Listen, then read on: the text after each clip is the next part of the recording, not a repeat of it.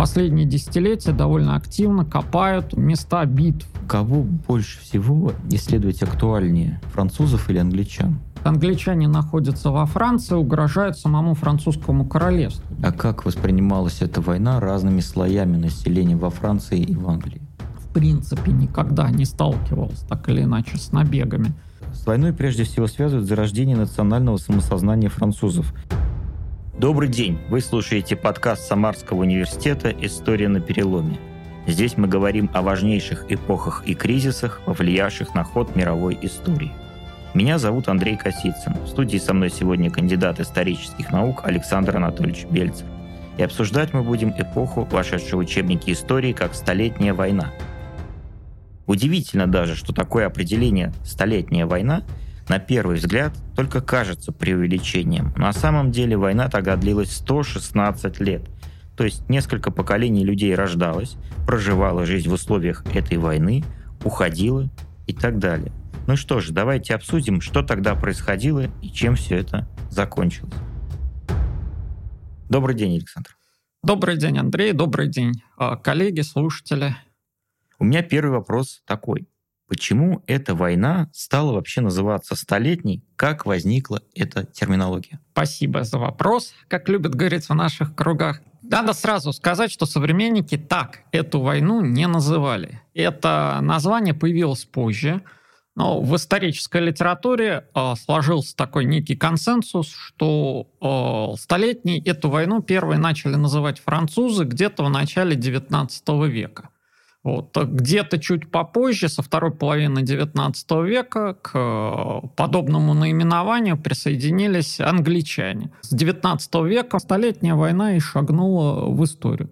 Потому что э, сразу надо сказать, что э, ну, шла она больше ста лет, да, во-первых. Во-вторых, это по большому счету серия войн все-таки. И не все исследователи, скажем так, понимают под Столетней войной прямо вот один э, единый такой конфликт. Вот э, говорят о том, что это серия, собственно говоря, конфликтов, вот объединенных, так сказать, общим стержнем. Ну и в плане э, дат начала и э, окончания этой войны, да, если уж мы говорим, а, как требует традиция, Столетняя война, тоже есть вопросы – потому что стандартная, да, вошедшая во многие, если не во все учебники дат, да, 1337-1453, вот она тоже очень условна, и некоторые исследователи начинают на несколько лет пораньше и заканчивают иногда даже там, на два десятилетия, а то и на три попозже. Ну, я думаю, что мы об этом, наверное, да, по ходу поговорим а вообще нет никакой-то единой фамилии одной, которая дала название столетнее, прописала это. То есть это само собой выросшее название. Ну, это, насколько я могу вспомнить, целый ряд э, французских литераторов и историков. Но здесь я могу отослать допустим, к работе Натальи Ивановны Басовской «Столетняя война», и у нее потом переиздание вышло «Лилия и Леопард». Она хороший такой историографический дает обзор, там у нее более подробно про это все расписано, но, по-моему, да, точно вот назвать конкретного человека, который придумал, нельзя. Вот где-то одновременно сразу несколько таких сначала не очень известных а вот, исследователей вот употребили этот термин. Вот. Ну и впервые, повторюсь, он именно во Франции возник, что, в общем, с другой стороны, неудивительно, потому что для французов, скажем так, это одно из ключевых событий в их национальной истории. А как вообще сегодня возможно изучать период Столетней войны вот за давностью лет, за искаженными интерпретациями исследователей прошлых веков? По каким источникам сегодня можно прорваться сквозь мифологию о том времени к реальной истории? Ведь uh-huh. были, наверное, работы э, серьезные вполне, которые какой-то отпечаток наложили на то, как воспринимают теперь это, а потом, может быть, пересматривали эти все взгляды. Ну, конечно, когда мы говорим о Столетней войне, здесь в первую очередь, если говорить об историографии, да, надо учитывать э, различия а, между двумя большими школами, английской и французской. Ну, лучше даже сказать наоборот, французской и английской, потому что э, и там, и там, а, хотя и не только в Англии и Франции, конечно – вот очень активно изучали и изучают э, Столетнюю войну, и там, и там одна из э, краеугольных вех да, в истории становления нации, становления государства. Но если для французов это э, история, скажем так, сначала трагедии, потом подвига, то для англичан получается несколько наоборот. А сначала побед, и потом трагедии, вот, и потом поражение в этой войне – и, э, соответственно, оценки и подходы отличаются. Тем не менее, серьезные исследователи с той, и с другой стороны, в общем, создают такую достаточно правдивую картину – да, различаясь только где-то там в интерпретациях, ну, опять-таки, это во многом научное расхождение. Да, но я говорю в данном случае именно вот о научной литературе. А, дело в том, что источников по этому периоду очень-очень много. Во-первых, а, последнее время довольно активно развивается археологическая история Столетней войны, последние десятилетия довольно активно копают э, места битв, которые произошли в ходе Столетней войны. Во-вторых, до нас дошло огромное количество документов. Ну, первоначальная история войны писалась, конечно, по хроникам. И они до нас дошли и с французской, и с английской стороны. Кроме того, э, те или иные сюжеты, связанные с Столетней войной, э, есть и в произведениях шотландских хронистов и авторов – и э, испанских, потому что и Кастилия, и Арагон так или иначе, особенно Кастилия, были задействованы в этой войне. И португальских авторов тоже. Вот. Итальянских авторов, потому что итальянские государства также вот пусть опосредованно, да, но тоже испытали влияние этого конфликта. Вот, а германских хронистов, да, хронистов, которые вот в Нидерландах проживали. Хотя в этот период Нидерланды — это такая группа отдельных княжеств. Объединились они попозже чуть-чуть. То есть здесь э, набор исторических, ну, для того времени произведений довольно большой. Далее. А, до нас дошло большое количество законодательных актов разнообразных. Ну, в первую очередь, английских и французских королей. Дошел большой объем переписки, как дипломатической, так и частной. Дошел э, большой объем всевозможных административных документов – ордонансов, э, связанных с э, установлениями гарнизонов, например, военных ордонансов, э, связанных с порядочным действием армии. Большой объем, кстати, нумизматики. Целый ряд, скажем так, памятников изобразительного искусства, там тоже книжные миниатюры. То есть комплекс источников, он громаден. Вот, всевозможные финансовые документы. Поэтому, конечно, изучать Столетнюю войну можно, да, понятно, как и любое историческое знание. Возможно, мы не увидим стопроцентную истину, потому что вот реконструировать полностью, наверное, да, события как, э, мы не сможем, но э, в любом случае более или менее объективную картину мы получить действительно можем. Разные науки могут э, по-своему взглянуть на этот период, всего достаточно. То, что касается источников по Столетней войне, там объем очень и очень большой. Находят постоянно какие-то новые, в том числе и письменные источники.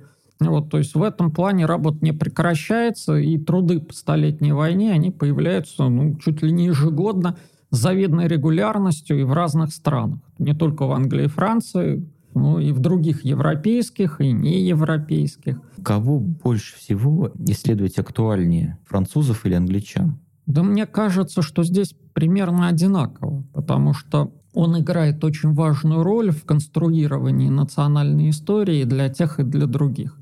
Вот, а может быть, для французов здесь, а, вот как я уже говорил, это в большей степени да, история подвига, и поэтому для них Столетняя война, конечно, она более скажем так, тесно связано с национальной мифологией, но и для английской историографии, начиная там, с еще времен непосредственно после Столетней войны, в принципе, тоже эта тема была очень важна. И не случайно к Столетней войне в своих э, произведениях английские авторы тоже начали обращаться достаточно рано. Естественно, в первую очередь рассказывая о победах английского оружия. С войной прежде всего связывают зарождение национального самосознания французов. Неужели рождение нации, правда, обязано именно войне? Как это интерпретируют историки?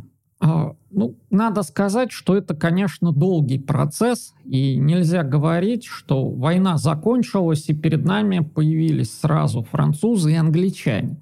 А, этот процесс был не закончен. А, если мы берем Францию, то, например, там даже в эпоху Великой Французской революции, а, в принципе, мы не можем, наверное, сказать, что вот уже окончательно везде, во всех э, стране сформировалось национальное самосознание. И то же самое, наверное, справедливо и в отношении Англии. Но э, хотя процесс формирования национального самосознания и в Англии, и во Франции начался раньше, и во многом э, шел он э, довольно активно благодаря их противоборству друг с другом еще и до Столетней войны. В принципе, Столетняя война, она, скажем так, стимулировала вот этот процесс осознание себя французами и англичанами. Потому что и там, и там, и с той, и с другой стороны, вот э, в ходе войны были сделаны, в общем, довольно серьезные подвижки в плане оформления национального самосознания. При этом надо сказать, что э, и в ходе Столетней войны, и после нее зачастую люди жили, э, скажем так, исходя из нескольких идентичностей, да, отчасти национальная идентичность была идентичность, локальная. Они при этом далеко не всегда были привязаны к территории, то есть осознавали идентичность да, именно с территории. Зачастую в плане вот осознания себя как группы они исходили в большей степени из того, кому они подчиняются. То есть подданные короля Франции, подданные какого-то сеньора. И в этой ситуации Столетняя война как раз нам рождает а, довольно часто такие вот сюжеты, когда, например, житель э, графа Пантье указывает э, Эдуарду Третьему путь через брод вот на реке, потому что графство Пантье принадлежит Эдуарду, соответственно, этот житель, а он подданный да, Эдуарда Третьего как графа Пантье – и в этой ситуации да, для него на первый план выступает именно вот эта идентичность его, а не то, что графство Пантье в принципе входит в состав французского королевства. То же самое справедливо там, для Аквитании, например, вот, которая тоже довольно долго была ленным владением а, английских королей. И одновременно жители Аквитании, они да, понимали, что они входят в состав французского королевства, но для них – довольно долго более значимыми были именно связи с их непосредственными сеньорами. А. Поэтому Столетняя война – это такой очень серьезный шаг в формировании национального самосознания, но не стоит думать, что вот прямо именно после Столетней войны этот процесс закончился, он еще продолжался вот, довольно долго. Война шла на французской территории. А какова была жизнь тогда в Англии? Там было тихо, спокойно или нет? Во-первых, э, это, надо честно сказать, некоторое такое расхожее заблуждение, э, что во время Столетней войны война шла только на территории Франции. Дело в том, что Столетняя война стала таким, я бы сказал, общеевропейским во многом конфликтом, и в него в той или иной степени, кроме Англии и Франции, да, противоречия между которыми были, в принципе, стержнем этой войны, вовлечены еще Шотландия, а, Ирландия, ну, Ирландия тогда не была страной, да, там целый ряд королевств был, но на ирландской а, территории тоже отдельные какие-то столкновения происходили. Пиренейский полуостров, в частности, Португалия и Кастилия, а, Священная Римская империя, собственно, Германия, Нидерландские земли. То есть можно говорить о том, что значительная часть территории Западной Европы так или иначе в конфликт была вовлечена – если говорить непосредственно об Англии, то э, англичане э, жили, ну, во-первых, в ожидании э, регулярного открытия второго фронта на севере, потому что Шотландию с Францией связывал э, очень тесный союз. Вот он начал формироваться еще в XII веке, из 1295 года. Вот он оформился, а уже, скажем так, в письменном виде, вот и просуществовал в общем, практически всю историю независимой Шотландии, вот можно сказать, вплоть до объединения корон. И э, шотландцы регулярно совершали набеги, иногда крупные вторжения на английскую территорию. Например, буквально в тот же год, когда Эдуард III вот одержал э, победу при Креси, шотландская армия вторгнулась в Северную Англию, и там в битве при Невилл-Кроссе тоже была разбита вот английскими войсками. Так что э, Северная Англия, в общем, тоже не знала покоя. Во-вторых, французы довольно активно э, использовали свой флот, хотя он у них не очень был хороший, нанимали довольно активно итальянских моряков, совершали пиратские набеги на английское побережье. В общем-то, высаживаясь, да, например, на побережье, вот особенно рядом с какими-то городами, вот грабя, беря пленных. То есть эта тактика, в общем-то, была для англичан очень болезненна, вот, и тоже не позволяла им чувствовать себя в безопасности. Ну, конечно, э, масштаб потерь англичан, да, масштаб вовлеченности рядового англичанина в эту войну был ниже, чем, э, например, масштаб вовлеченности среднего француза. Потому что от военных действий пострадала практически вся территория Франции. Там, в общем-то, очень небольшая территория в принципе никогда не сталкивалась так или иначе с набегами. А в Англии в основном вот всеми этими событиями был затронут север, да, и прибрежные города. То есть большая часть Англии в этом плане жила достаточно спокойно все-таки. Но э, война, да, особенно когда она идет не очень удачно, требует денег. Вот, и поэтому рядовой англичанин в любом случае испытывал влияние войны да, в росте налогов, вот, э, собственно говоря, в необходимости вот, э, так или иначе, да, а, предоставлять займы какие-то для того, чтобы король собрал очередную армию и отправил ее на континент. Так что все-таки англичане тоже вот, влияние войны испытывали.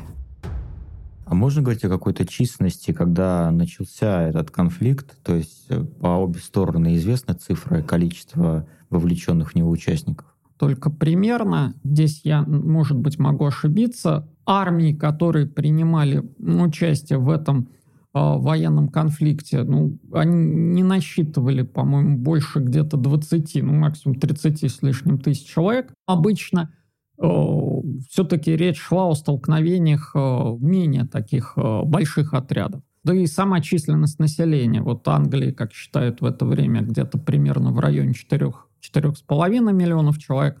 Во Франции проживало побольше в разных источниках, где-то в районе 14, по-моему, 18 миллионов. В этом плане Франция, конечно, была значительно более масштабно обеспечена людскими ресурсами, да, была больше по территории. Вот. А, но выставлял примерно обычно армию по численности сравнимую с английской. Ну и кроме того, и в той, и в другой армии, ведь кроме, собственно, англичан и французов, да, участвовали да, выходцы из других вот, областей Европы в качестве наемников. Вот, ну, в среднем э, где-то, вот я говорю, 2-3 десятка тысяч человек это максимум. Обычно 5-6 тысяч, вот как такие отряды в большей степени воевали. Потому что проблемы с логистикой, они и для англичан, и для французов, хотя для последних, может быть, в меньшей степени, потому что они на своей территории воевали, были очень и очень, э, собственно говоря, ощутимыми. А как воспринималась эта война разными слоями населения во Франции и в Англии? Тут, наверное, однозначно где-то сложновато на этот вопрос ответить. С одной стороны, для населения Англии это борьба короля Эдуарда да, и его наследников за их законное право на французский престол. То есть Франция это законное достояние короля, и в ходе войны, в общем-то, все э, англичане, ну, в большей или меньшей степени, посчитали, что король просто так отказываться от этих прав не может, потому что это нанесет ущерб не только ему, но, собственно говоря, и всему английскому королевству. Для французов же наоборот, да, это посягательство врага на законное достояние, да, собственно, короля Франции – вот. И точно так же в этом, в общем-то, все слои французского общества были э, в целом солидарны. Но если брать по сословиям, то, конечно, в большей степени нам известен взгляд рыцарства, как политически активного сословия, сословия достаточно грамотного зачастую осталось больше источников, И для них, э, кроме всего прочего, война – это возможность, в общем-то, прославиться, возможность обогатиться. Война, в принципе, для рыцаря, да, это один из смыслов его жизни. На протяжении да, всего периода мы наблюдаем такие моменты, связанные с попыткой да, различных представителей рыцарства воплотить как раз в ходе военных действий вот некий рыцарский идеал, совершая порой да, достаточно такие безрассудные поступки. Что касается а, представителей других сословий, которые в большей степени страдали, получается, от войны, а, вот, то, то там, конечно, взгляд на войну да, был более негативный. И, наконец, э, да, здесь не стоит забывать вот э, ту множественность, да, идентичности или лояльности, которая, в принципе, была характерна для Европы вот того времени. И учитывая, что разные территории по-разному столкнулись э, с военными действиями, кроме того, представители знати, английская и французская знать, она была, в общем, достаточно тесно, давно уже связана друг с другом – вот и родственными зачастую, и дружескими, там, и профессиональными узами. То есть это были э, не только да, враги в силу того, что служили да, разным королям, но и зачастую люди, знакомые друг с другом. Вот характерна была смена, скажем так, лояльности. И довольно часто были э, случаи, когда французские принцы или э, французские да, аристократы по тем или иным причинам, рассорившись с королем, да, обращались за помощью к англичанам. Э, вот, э, и, э, в принципе, в этой ситуации да, складывались вот такие интересные, ну, правда, временные, но, тем не менее, союзы англичан и представителей французской знати. Это немножко коллаборационизм попахивало. Тогда немного другое было к этому все-таки отношение. Вот э, отношение между королем и его вассалами регулировалось определенными нормами этическими, да, которые потом назовут э, вассально-ленными отношениями. Вассал имел право, если э, сеньор да, плохо выполняет свои обязанности, найти себе другого сеньора. И, соответственно, вот в этой ситуации, когда, например, а, ну, был такой граф Робер Д'Артуа, вот, родственник как раз тоже он происходил из королевской фамилии, а, родственник был французского короля Филиппа VI, и женат был на его сестре. Робер Д'Артуа вот много лет пытался вернуть э, свое графство, которое э, заняла его тетка, тоже известная такая барышня, графиня Маго, Маргарита она, по-моему, полное имя, а, Дерто. Вот. В конечном итоге, вот, судя по всему, он подделал документы, которые вот, давали ему право на это графство. Рассчитывал, что король, будучи ему обязан, соответственно, а все-таки поддержит его. Филипп Вуа вот, отказался это делать. Значит, Робер был разоблачен, вынужден был бежать. И в этой ситуации, когда, вот как он считал, да, его сеньор а его друг его предал, в общем-то, он обратился за помощью к английскому королю и сыграл, в общем, довольно большую роль в том, что Столетняя война все-таки началась, начались активные боевые действия, потому что первые годы, в общем-то, стороны так старались избегать, собственно говоря, каких-то вот активных действий. Другой пример вот подобного, да, тоже можно сказать, коллаборационизма, это герцоги бургундские, ну, в частности, Филипп Добрый, собственно говоря, его отец, э, герцог Жан Бесстрашный, вот был убит во время переговоров с э, сыном и наследником французского короля, да, дофином Карлом. И после этого Филипп посчитал, что он свободен от всех обязательств перед французской короной, хотя, да, тоже представитель королевской семьи, вот, и заключил союз с англичанами. При этом следует сказать, что значительная часть Франции, в принципе, да, встала на сторону бургундцев. Поэтому тогда, скажем, немножко вот э, по-другому это все оценивалось. Но такие случаи были нередки. То есть, повторюсь, представители знати из Англии и Франции, они были очень тесно связаны друг с другом, различными узами, вот, и поэтому здесь, э, собственно говоря, ничего такого странного не было. Да и тем более английская знать порой на французском языке это говорил лучше, чем на английском. А взгляд на войну во времени разнился? То есть вот разные поколения одних и тех же слоев общества по-разному воспринимали войну в 1350 и в 420 когда прошло уже несколько поколений, вот взгляд поменялся кардинально как-то, или все-таки это было ощущение одной войны? Ну, дело в том, что вот если брать вот эти срезы, ситуация примерно одинаковая. То есть англичане находятся во Франции, угрожают самому французскому королевству. То есть с этой точки зрения, конечно, вот мне кажется, принципиальных различий, вот если именно эти года брать, не произошло. Ну и в целом потом, а, в общем-то, ну, фактически во время особенно после Столетней войны, начал формироваться да, национальный миф.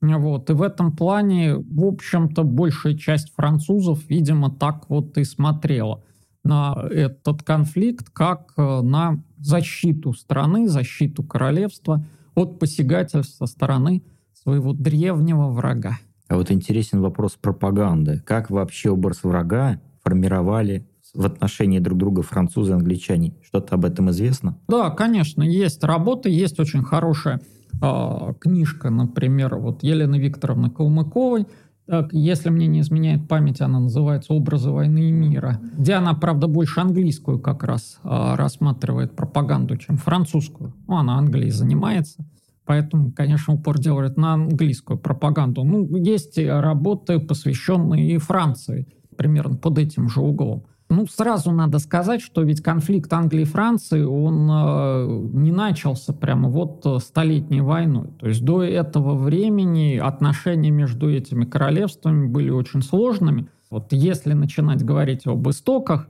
да, этого конфликта, то там придется ну, где-то в XI век вот, э, залезть э, зайти, потому что именно с этого времени вот отношения между этими королевствами чем стали представлять собой такую, в общем, а, войну, то холодную, то горячую. К Столетней войне уже приемы пропаганды да, были отработаны. Здесь, правда, что надо иметь в виду? Да, есть пропаганда, рассчитанная на своих, есть пропаганда, рассчитанная на других. Поэтому, если говорить о пропаганде, да, объяснении причин войны для внутреннего пользования, то, например, английские короли, да, здесь активно использовались возможные законодательные документы – вот, э, законы, которые принимались во время войны, какие-то прокламации, то есть ну, это по типу э, документы, похожие на постановление, например, администрации президента, если вот аналог современный проводить, к примеру. Вот. Они содержали э, зачастую развернутые описания того, для чего эта война началась, да, зачем она ведется, вот. Э, во-вторых, э, появляется множество полемических произведений, вот, э, которые тоже объясняют причины этой войны. Вот. Очень активно в ходе вот, военных действий использовалось духовенство, которое в проповедях могло опять-таки обращаться вот к этим сюжетам. А другое дело, что то, а, конечно, если мы говорим о каких-то письменных документах, то рассчитаны они все-таки были преимущественно на грамотных, а это представители все-таки в большей степени элиты. Для э, остальных слоев э, в какой-то степени средствами пропаганды могли те же монеты служить, например, да, ну, те же прокламации, да, они, э, конечно, прочитать их могли не все, но они зачастую озвучивались, то есть зачитывались на центральной площади, и здесь их могло послушать довольно большое количество населения. То есть в этом плане э, и Франция, и э, Англия, они довольно много усилий тратили на то, чтобы объяснить причины войны и свою правоту как э, своим подданным, так и своим соседям. И в этом плане, например, направляли письма с разъяснениями, так скажем, своей позиции различным государям и в Рим, да, папе, потому что, ну, правда, в начале войны папа был не в Риме, а в Авиньоне вот, находился в таком пленении у французского короля, для того, чтобы объяснить свою позицию. Поэтому действительно предпринимались различные шаги. Здесь, э, опять-таки, можно говорить о том, что Столетняя война способствовала развитию да, пропаганды и в Англии, и во Франции. А что вот читать об этой эпохе человеку, не историку прежде всего, который бы хотел составить какой-то объективный взгляд на тот процесс, избежать как раз пропагандистских влияний, а вот быть таким немножко погруженным а, в науку, в научный взгляд, в объективность. Какие это работы могут быть? Научно-популярные книги, прежде всего, доступные в языковом отношении простому читателю. На русском языке есть э, достаточно много переводных работ и работ наших авторов, которые, в общем, даже если они носят да, такой научный характер, написаны очень хорошим языком, и, в принципе, на мой взгляд, э, вполне будут понятны неискушенному вот, читателю. Э, здесь я бы хотел, конечно, э, в первую очередь назвать книжку Натальи Ивановны Басовской. Вот «Столетняя война». Вот она, пожалуй, один из первых наших исследователей, который вообще к этой проблематике обратилась и составила вот очерк всего хода Столетней войны. Она потом переиздала ее под названием, ну, я уже упоминал, да, «Лилия и леопард». Написано очень хорошим языком, несмотря на то, что это монография. Ну и кроме того, Наталья Ивановна, она довольно много выступала как раз по радио. Э, вот. Есть э, довольно большое количество передач, которые она записала. В принципе, тоже можно к ним обратиться, да, по крайней мере, вот первоначальное какое-то э, знание о проблеме они дадут. Во-вторых, очень хорошие работы, правда, по уже заключительному этапу Столетней войны, а, написал Владимир Львович Райцес. Он занимался всю жизнь Жанной Дарк, и э, из-под его пера вышло две книжки э, «Процесс Жанны Дарк» и вторая книга «Жанна Дарк. Факты, легенды, гипотезы». Вот вторая, наверное, она здесь даже получше. Она, во-первых, несколько раз переиздавалась, и вот это хорошее описание истории Жанны Дарк – и попутно там дается описание как раз и э, Столетней войны. Неплохая работа э, Жана Фавье «Столетняя война». Это тоже труд, написанный очень хорошим языком, неплохой перевод. Я бы рекомендовал ее почитать. То есть она тоже, мне кажется, будет и для неспециалиста интересна, потому что автор очень живо пишет, и там не так много какой-то вот все-таки, на мой взгляд, терминологии. Есть словарь а, по-моему, или он называется в энциклопедии а, «Столетней войны и войны Рос», которую составил Вадим Устинов. Вот. Вадим Устинов больше английской, конечно, историей занимается, но у него, в общем-то, вот это издание, это очень неплохая тоже работа, посвященная как раз ну, краткому описанию основных событий и действующих лиц Столетней войны. Очень много книг по Жанне Дарк. Ну, Жанна Дарк вообще одна из наиболее популярных персон в французской истории, естественно. Ну и, видимо, в мире тоже она так достаточно хорошо знакома. Но вот э, кроме книжки Райтса, которую я называл, есть неплохая работа французских авторов Режим Перну и Мари Вероник Клен, Жанна Дарк, выпущенная еще в 1992 году. Есть неплохая работа Левандовского Анатолия Петровича, тоже посвященная Жанне Дарк. То есть вот можно с этих работ начать. Из художественной литературы, например, есть на э, русском языке ну, переводных работ, то здесь в плане событий, да, которые прологом к Столетней войне послужили, можно, наверное, книгу, точнее серию книг Мариса Дрёна посоветовать «Проклятые короли», потому что там как раз речь идет о событиях, вот, предшествующих Столетней войне. И у него есть еще работа «Когда король губит Францию», посвященная битве при Платье. Очень-очень неплохая работа, кстати. Вот, кстати, о художественной литературе хотелось бы еще такой вопрос задать. Какие художественные романы описывают то время правдоподобно, то есть создают образ человека, действительно достоверный, ход его мыслей, быт может быть описан очень правдоподобно. Вот так, чтобы почитать, погрузиться в эпоху и понять, как жил человек в 15 в конце XIV века. Ну, вот я бы как раз, когда «Король губит Францию», Мариса Дриона бы посоветовал. Конечно, вообще его трилогия, она, на мой взгляд, такая достаточно достоверная, действительно, работа. Потом э, несколько э, книг есть, они на русский переведены. Название, правда, сейчас, к сожалению, так на скидку не назову. Вот Бернарда Корнуэлла, вот, э, который вообще довольно много пишет на тему английской истории – вот, и по раннему Средневековью в том числе, и вот Столетнюю войну он тоже не обошел своим вниманием. После э, вот Столетней войны, да, уже эпохи войн рос, но там Столетняя война, она фоном как бы тоже действует, потому что один из героев, вспоминает там Жанну Дарк, собственно говоря, как он с ней воевал. Вот, э, «Черную стрелу» Стивенсона, в принципе, можно тоже посоветовать. Вот почему нет. «Белый отряд» Конан Дойли, в общем-то, тоже работа, наверное, весьма неплохая. Э, и, в общем-то, автор там, на мой взгляд, достаточно э, правдоподобно создал картину как раз вот эпохи Столетней войны. А на твой взгляд, какие фильмы можно посмотреть тоже, чтобы составить впечатление правдоподобное? Какие вообще хорошие фильмы о том времени есть?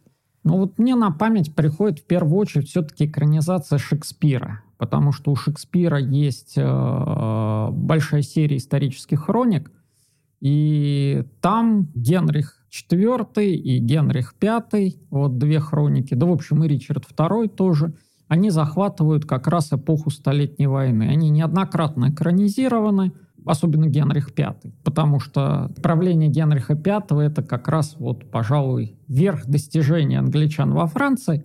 Вот, но надо сказать, что фильмы сняты очень хорошо, вот, особенно, наверное, серии вот, фильмов, которые снял BBC под общим названием «Пустая, по-моему, корона», а вот, э, я бы их рекомендовал, пожалуй. Вот, если говорить о, о кинематографе, он, конечно, к Столетней войне довольно часто обращается. Вот есть фильмы, посвященные отдельным персонам. Например, в 49 по-моему, году был снят фильм, посвященный личности Бернарда Дюгеклена, одного из э, полководцев французских как раз эпохи Столетней войны.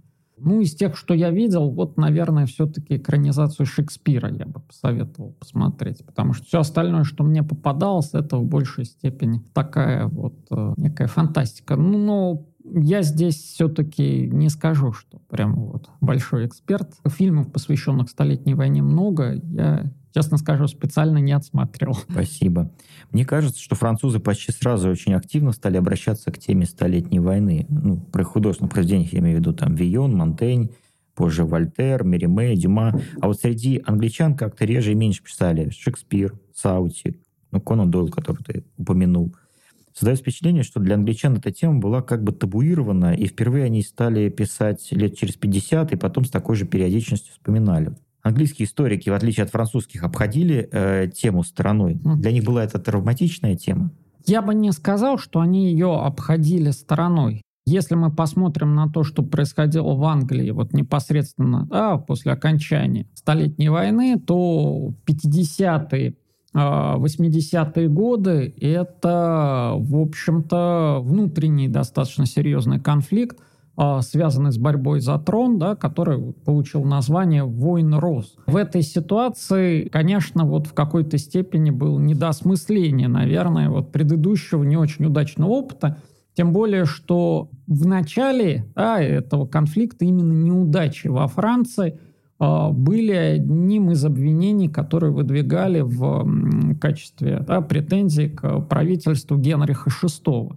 А потом э, действительно для англичан, э, собственно, да, эти военные действия закончились-то ведь не очень удачно. И поэтому не случайно, что обращаются они преимущественно к славным победам.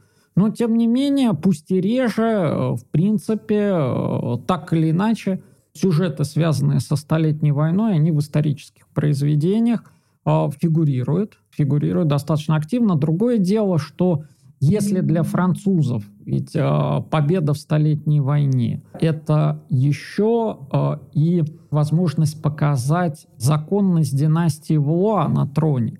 И поэтому французская монархия, она, в общем-то, э, использовала Столетнюю войну, да, различные сюжеты, связанные с этим, для пропаганды, собственно говоря, законности своей династии. Потому что ну, все-таки при вошествии представителей династии Валуа на трон были споры, кто реальный наследник. В общем, Столетняя война из этих споров и выросла. то для англичан как раз, вот учитывая, что все закончилось поражением, как-то акцентировать внимание на этом было достаточно сложно. Но, повторюсь, тем не менее, там э, тоже довольно активно э, описывали ну, вот, события Столетней войны. Другое дело, что, конечно, старались концентрироваться на победах, а не на поражении. Спасибо.